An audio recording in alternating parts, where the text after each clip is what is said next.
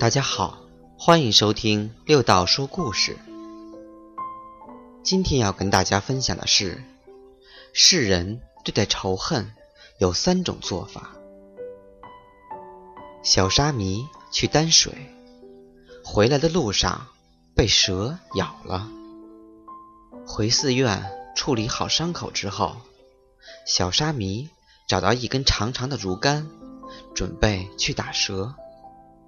慧清法师见状，过来询问。小沙弥把事情对慧清法师讲了。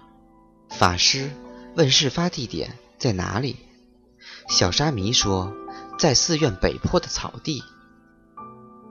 慧清法师又问道：“你的伤口还疼吗？”小沙弥说：“不疼了。”既然不疼了，为什么？还要去打蛇，因为我恨他，他咬疼了你，你就恨他；那你踩疼了他，他也恨你，也该咬你。你们双方因恨而结怨，可你是人，你该早些放下心头的仇恨。小沙弥一脸的不服，我可不是圣人。做不到心中无恨。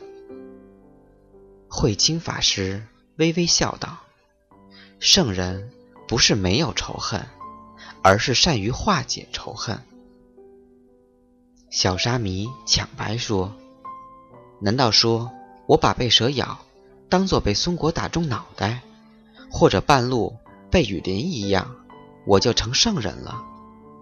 如此说来，做圣人也太容易了吧？”慧清法师摇摇头：“圣人不仅只是懂得化解自己的仇恨，更善于化解对头的仇恨。”小沙弥愣住了，呆呆的望着慧清法师。法师说：“世人对待仇恨有三种做法。第一种是记仇，等于……”在心底割了一块土疙瘩，自己总是生活在恨意带来的痛苦中。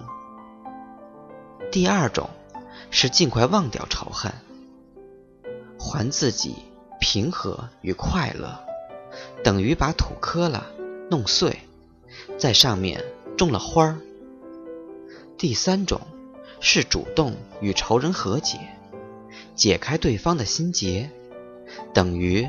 把花朵赠给了对方，能做到第三种，就与圣人的境界差不远了。